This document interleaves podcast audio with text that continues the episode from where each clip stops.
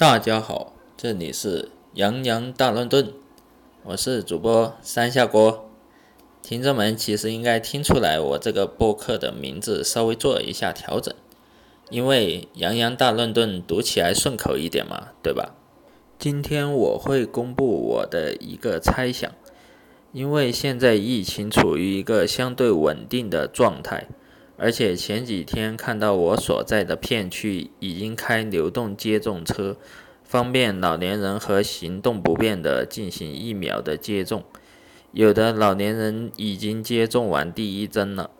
我个人猜测，今年年底我们国家将会开放出境游以及跨省游。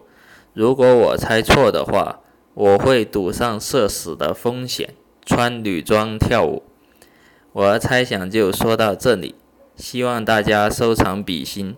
如果能投币的话就投吧，哈哈哈哈哈哈。